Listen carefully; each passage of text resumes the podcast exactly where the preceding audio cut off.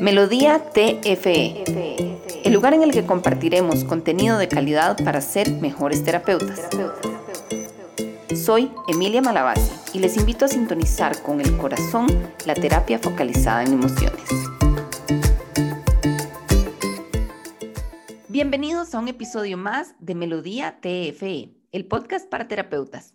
Una vez más, muchas gracias por todos los mensajes. En serio que me hace feliz saber que vamos construyendo esta comunidad entre todos.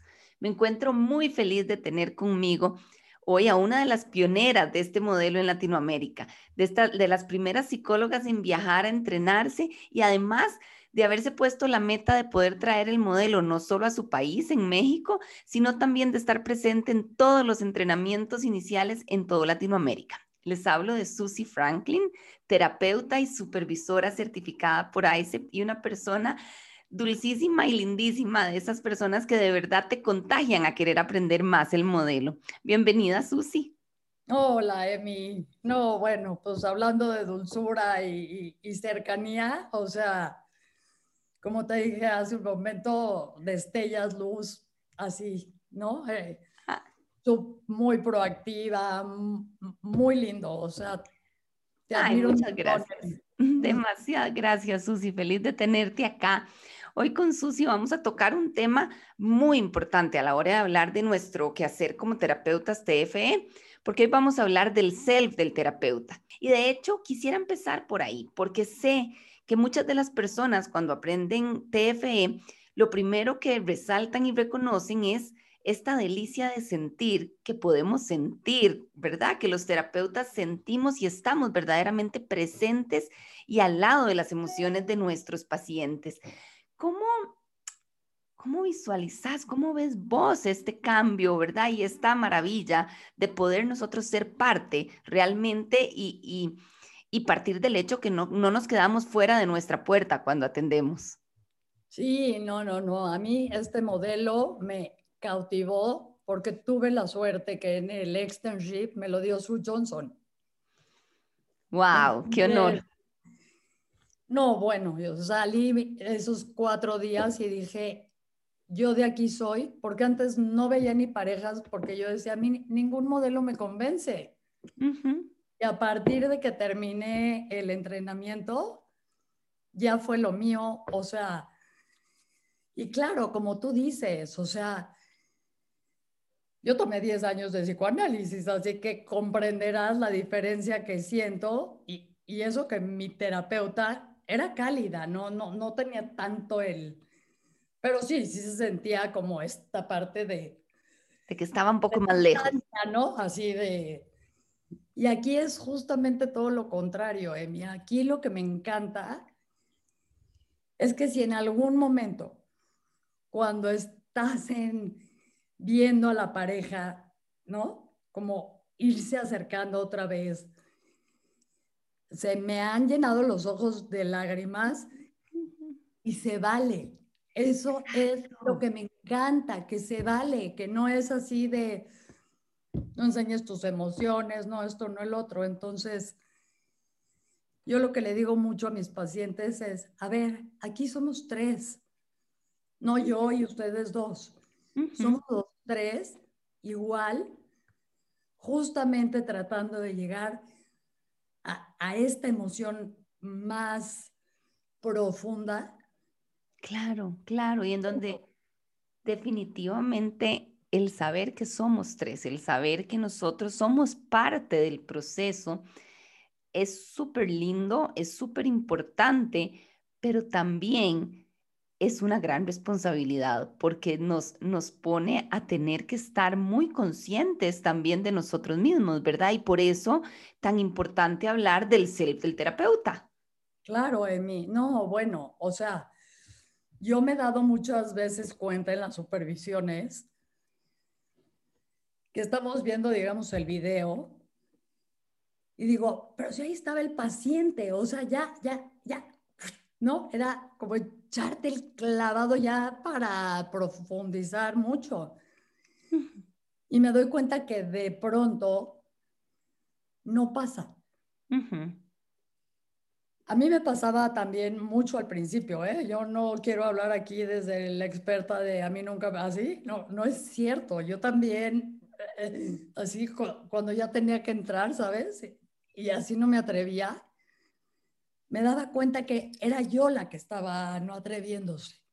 Claro. Y creo, Emi, que es muy importante que lo que hace este modelo, así como nos hace cambiar en la vida personal, y como terapeuta, como dices tú, te da una gran responsabilidad, porque sí te tienes que echar un clavado allá adentro y cuestionarte qué me pasó a mí. ¿Por qué no le entré en ese momento? Y sabes otra cosa, que muchas veces hay interacciones con los pacientes o están contando algo muy doloroso y que a lo mejor esa parte de lo que están contando, algo nos movió, algo, y tenemos que revisarlo. Claro. No que, no, no que esté mal que te mueva, está increíble que te mueva, pero no si te paraliza para poder hacer las intervenciones necesarias para la pareja. No, totalmente.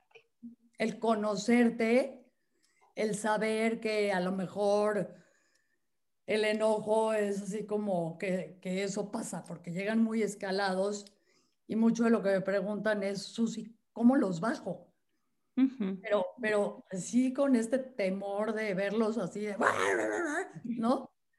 Claro, claro, y es ahí cuando tenemos que empezar a entender, por ejemplo, cuáles son estas emociones como terapeutas que más nos cuestan para poder hacer nuestro trabajo interno de entender por qué nos cuestan, por qué el enojo cuando están tan escalados nos da tanto susto y por qué de repente no, no es el enojo, pero es más la frustración o son las emociones más de, tristeza, de soledad, porque con algo conectan con ah, nosotros. Y yo creo que es como esta tarea y esta, este estar claro que no dejamos de ser nosotros y que como vos lo decís, no es que esto va a ser un impedimento para que nosotros hagamos las intervenciones para la pareja y que de repente nos den terapia a nosotros, pero sí para saber que si algo nos mueve, tenemos que trabajarlo y tenemos que entenderlo. No, y que está muy bien que te mueva. O sea, qué lindo que algo que pase en la sesión a ti también te mueva. Eso es lindo. Yo, yo digo, no se asusten si eso les pasa. Claro. Vale. Y yo es parte de.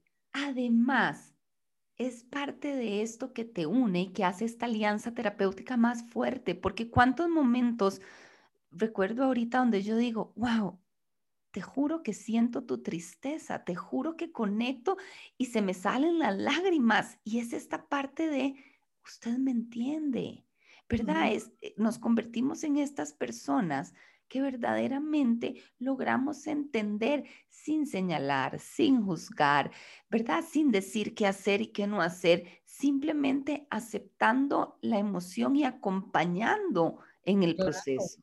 Claro, y, e, eso es lo importante porque muchas veces cuando una de las personas dice, es que me siento entendido o entendida, es como, me ves, tú sí me ves porque muchas veces que eso le pasa más al perseguidor o perseguidora, que a veces se sienten invisibles porque son tan, ah, ¿no? Como tan loud, tan fuerte, tan que, que a veces ya es como, ah, y, y la pareja se va y no se sienten vistas, escuchadas.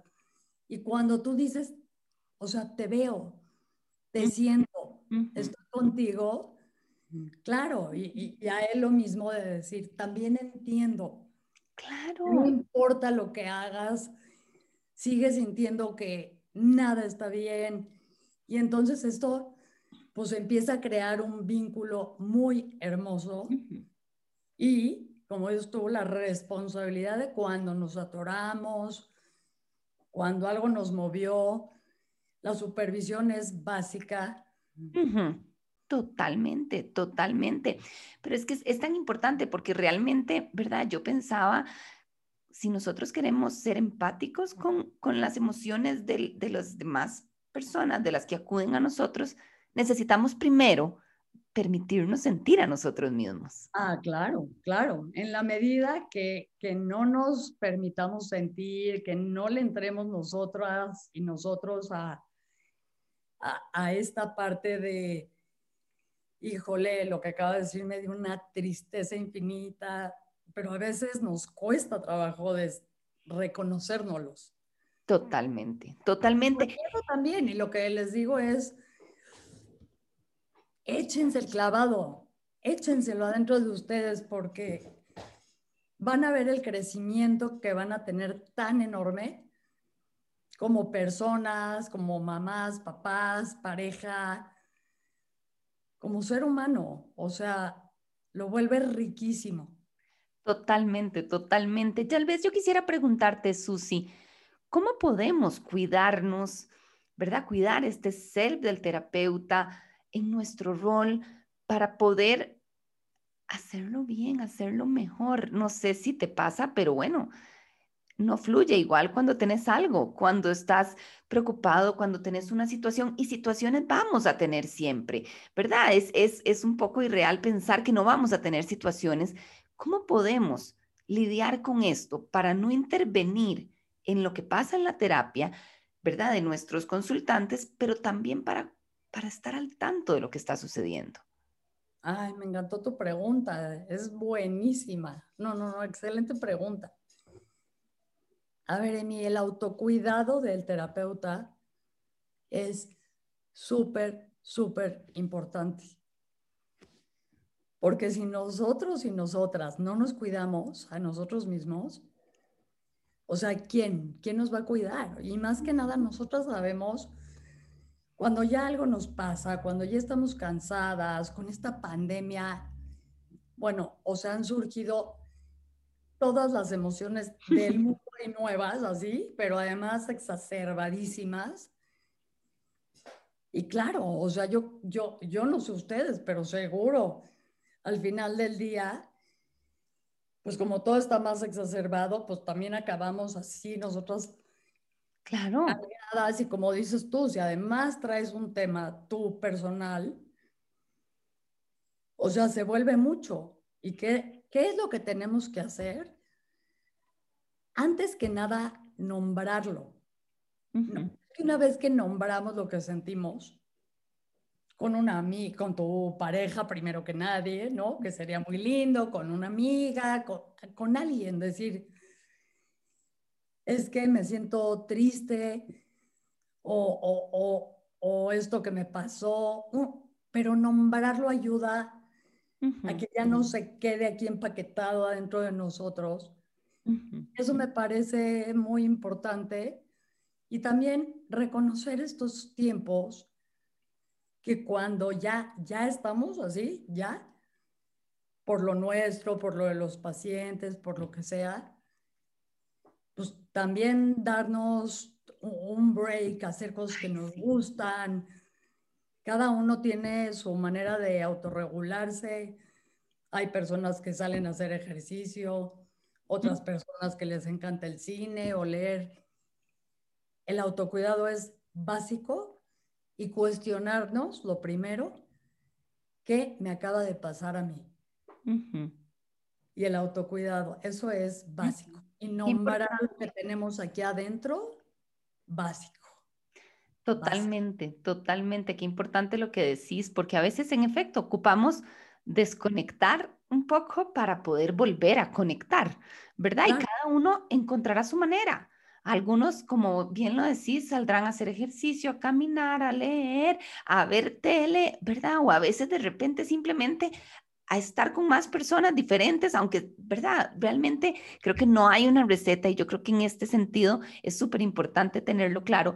No hay una única manera, cada uno, cada uno de nosotros tenemos que encontrar cuál es la manera en que nos volvemos a regular, en que volvemos a nuestro centro, en que volvemos a recargarnos, porque definitivamente nuestro quehacer requiere que nosotros reconozcamos en nosotros mismos cuando necesitamos estos momentos de pausa. Y a ver, yo creo que otra cosa muy importante, porque como estamos al día al día, como estamos al día al día, a veces ya ni cuenta nos damos porque entramos modo automático, así como los teléfonos así de, ¿no? Trabajo, como, duermo, me levanto, otro, otra vez trabajo, así, que estamos tan, tan en automático. Y a veces es alguien de afuera que nos dice, oye, ¿qué tienes? O te siento irritable, o te siento distante, o te siento... Y yo así de, ah, claro. A ver, dime, dime qué has visto. Porque entramos en modo tan automático que ves, ni nosotras mismos nos damos cuenta. Y entonces alguien de afuera te lo dice y digo, perdón, tienes toda la razón. Y vuelvo otra vez a decir, ¿qué me está pasando? ¿Qué pasó que me puso en modo automático? Y yo creo que esto es el reto de la vida, pero el ser consciente de que esto es lo que vamos a hacer, ¿verdad? De poder llegar hasta cierto punto. Esto es lo que nosotros ayudamos y acompañamos a nuestros pacientes a entender, pero tenemos que vivirlo nosotros, porque nosotros mismos también tenemos nuestro propio automático. Y cuando hablamos de este ser del terapeuta, hablamos justo de eso. ¿Cuál es nuestro automático? Hay una frase que a mí me encanta y me encanta porque me llega mucho y es, la vida es para vivir, no para sobrevivir. Porque fácilmente, muchas veces me encuentro sobreviviendo. Y cuando hablo de sobrevivir a nivel, digamos, de mí que hacer profesional es, ay, ya tengo otra y hoy, ¿qué, ¿qué tengo que atender? Y yo digo, vamos a ver, alto, ¿verdad? esta ilusión de decir, wow, qué dicha, ¿por dónde estamos? ¿Qué es lo que ha pasado? No la podemos perder. Y cuando sentimos que se empieza a bajar este combustible y nos empezamos a sentir más cansados, es momento de hacer pausa para volver a conectar con esta esencia. Y en este sentido, hay algo importantísimo que mencionabas hace un rato y es el espacio de la supervisión. Si hay algo que yo disfruto en esta vida es supervisar qué delicia es poder compartir en un lugar seguro con alguien que sabe, ¿verdad? Porque porque cuando tenemos nuestros espacios de supervisión, no supervisamos los casos únicamente, no supervisamos a nosotras mismas. Claro. importante claro, claro, y además lo lindo de la supervisión es que, como dije hace rato, muchas veces nosotras podemos no darnos cuenta pero cuando supervisas alguien de afuera con este mismo modelo amoroso, cercano, seguro, te lo va a decir. Claro. Oye, a ver, ¿qué pasó aquí? ¿Qué te está pasando? Cuéntame, ¿sabes? O sea, no es que sea terapia, pero es alguien que te conoce bien y que te ve Totalmente, y que te ayuda a entender.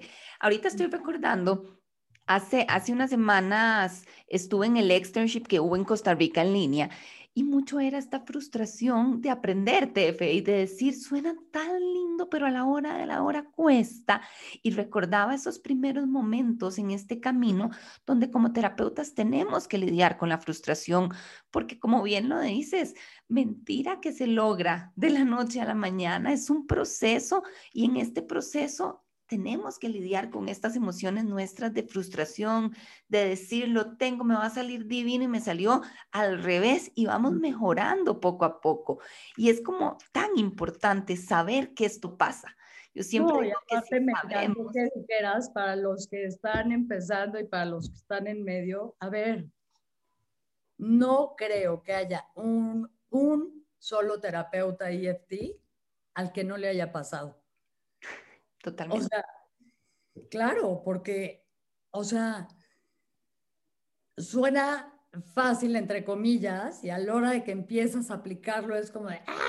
¿Y aquí qué hago? ¿Y a dónde me voy? Y, ¿sabes? Entonces, claro, lidiar con esa frustración y con nuestro moy de, no lo hice bien, es que me vi bien tonta en esta no sé qué, no, no, perdónense la vida, estamos empezando, nos pasó a todas, o sea, a todos, o sea. Totalmente. Claro que pasa.